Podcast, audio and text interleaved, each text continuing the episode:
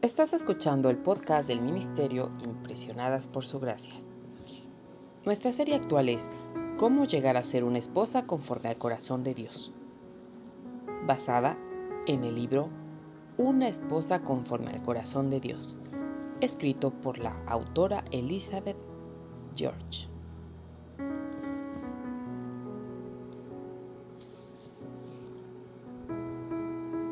Acompáñanos a reflexionar en los próximos días el tema Trabaja en equipo.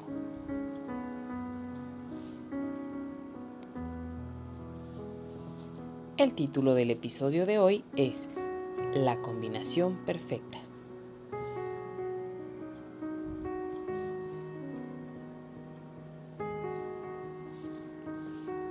Como ya aprendimos anteriormente, Dios el Creador de todo nos revela por medio de su palabra todo lo que necesitamos saber acerca de la vida, el matrimonio, la familia, etc. Hoy iniciamos la segunda temporada de este devocional titulado Cómo llegar a ser una esposa conforme al corazón de Dios. Y en esta sección aprenderemos a trabajar en equipo en el matrimonio.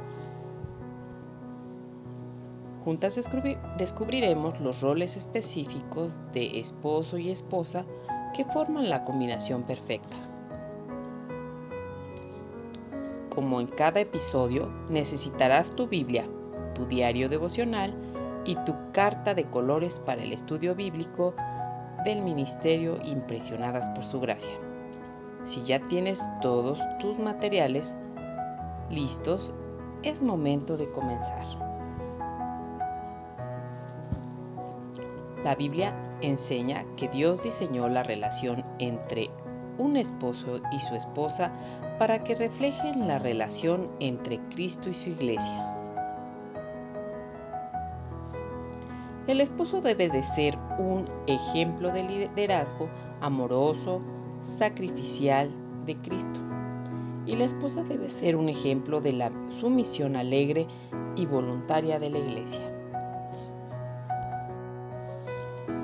Estos son los roles que estudiaremos hoy, así que te animo a que te mantengas atenta y tomes nota. En primer lugar, tenemos el rol del esposo. El esposo está llamado al liderazgo.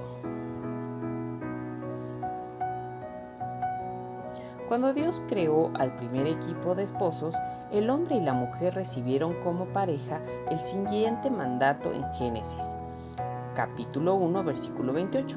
Fructificad y multiplicaos, llenar la tierra y sojuzgarla. Sin embargo, tras la caída, las cosas cambiaron. Y en Génesis capítulo 3, versículo 16, Dios le dijo entonces a la mujer, tu deseo será para tu marido, y él se enseñoreará de ti adelante, en el Nuevo Testamento, Dios reitera este principio en Efesios capítulo 5, versículo 22 al 24. Las casadas estén sujetas a sus propios maridos como al Señor, porque el marido es cabeza de la mujer, así que como la iglesia está sujeta a Cristo, así también las casadas lo estén a sus maridos en todo. Entonces, ¿a qué se refiere cuando llama al esposo cabeza? En el hogar, el liderazgo bíblico se refiere al llamado que Dios le hace a cada esposo para que sea el principal responsable de liderar, proteger y proveer en el hogar. Entonces, como líder, también está llamado a proveer en el hogar. Después de que la primera pareja desobedeció, Dios le dijo al hombre en Génesis capítulo 3 versículo 17 y 19, Con dolor comerás de ella la tierra todos los días de tu vida. Con el sudor de tu rostro comerás el pan desde entonces los hombres han trabajado toda su vida y han sudado para que sus familias puedan comer y subsistir. Además, el esposo está llamado a amar y proteger a su esposa. Al inicio del episodio dijimos que el esposo debe ser un ejemplo de liderazgo amoroso y sacrificial de Cristo. Y este principio se hace evidente en diferentes pasajes de las Escrituras. Por ejemplo, Efesios capítulo 5 versículo 25, Colosenses capítulo 3 versículo 19 y Primera de Pedro capítulo 3 versículo 7. Estas enseñanzas muestran que un esposo cristiano debe tener el mismo el tipo de amor hacia su esposa que Cristo manifestó hacia la iglesia al morir por ella.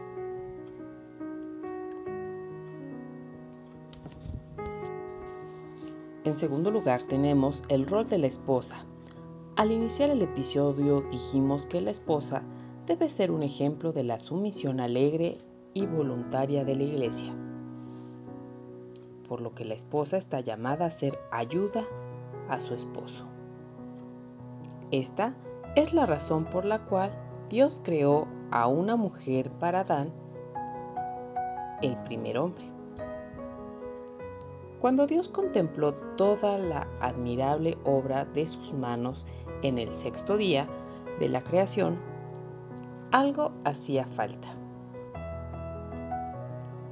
La Biblia relata, y puso Adán nombre a toda bestia y ave de los cielos, y a todo ganado del campo. Mas para Adán no se halló ayuda idónea. ¿Qué solución puso Dios?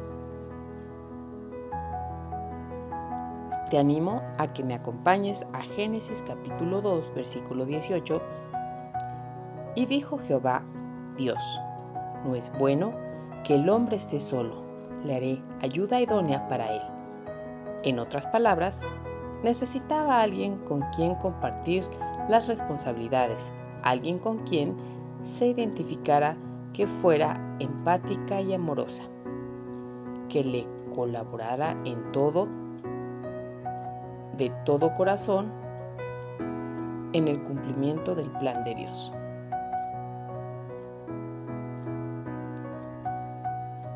El resultado fue Eva, la primera mujer y la primera esposa. Ella fue la solución a la necesidad que tenía el hombre de compañía y ayuda. Juntos formarían una unidad completa. También está llamada a someterse a su esposo. Esto tiene mucho sentido después de aprender que el esposo está llamado a dirigir entonces, alguien debe seguirle. Podríamos repetir un poco lo que Dios ordena en el pasaje que leímos anteriormente en Efesios.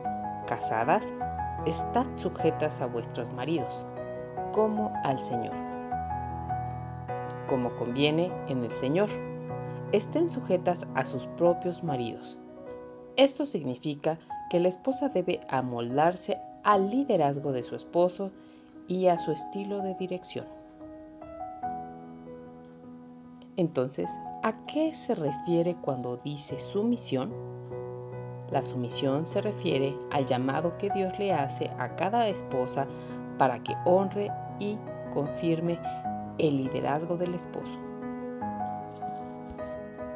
ayudándole a ejercerlo según sus dones. No se trata de una renuncia absoluta a tu voluntad. En lugar de ello, hablemos de tu disposición a ceder cuando tu esposo te guía y de tu inclinación a seguir su liderazgo. Recuerda que Cristo es tu máxima autoridad, no tu esposo. Como esposas debemos someternos a nuestros esposos por reverencia a Cristo, porque la autoridad suprema de Cristo respalda la autoridad de tu esposo. Una esposa nunca debe seguir a su esposo hacia el pecado. Sin embargo, aun cuando tenga que mantenerse firme con Cristo en contra de la voluntad pecaminosa del esposo, como esposa puedes mantener un espíritu de sumisión, una disposición a ceder. Mediante tu actitud y comportamiento puedes demostrar que no te gusta resistirte a su voluntad, que tu anhelo es que Él abandone su pecado y te guíe piadosamente para que tu disposición a honrarlo como cabeza pueda volver a producir armonía. Además de someterse a su esposo, la esposa está llamada a respetar a su esposo. Dios enseña en Efesios capítulo 5, versículo 33, que una esposa cristiana debe reverenciar, respetar, alabar y honrar a su esposo. Y por último, la esposa está llamada a amar a su esposo. Tito capítulo 2 versículo 4 dice que las mujeres casadas deben amar a sus maridos. En otras palabras, debemos ser afectuosas y tratar a nuestro esposo con amor, gozar de su compañía y estimarlo como al mejor amigo. Podemos concluir entonces que cada uno tiene un rol distinto, con llamados distintos que se complementan. ¿Qué combinación más perfecta? El esposo dirige, ama, trabaja duro para proveer, mientras que la esposa le sigue, ama, ayuda y valora su esfuerzo.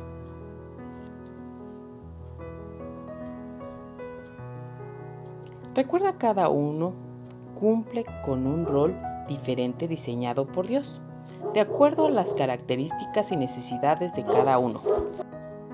Y cuando cumplimos con nuestro rol de acuerdo al diseño de Dios, exaltamos a Cristo en nuestro matrimonio. Gracias por escucharnos el día de hoy. Nuestra oración es que el Dios de nuestro Señor Jesucristo, el Padre Glorioso, te dé el espíritu de sabiduría y de revelación, para que lo conozcas mejor y que asimismo sean iluminados los ojos de tu corazón, para que sepas a qué esperanza Él te ha llamado. Bendiciones.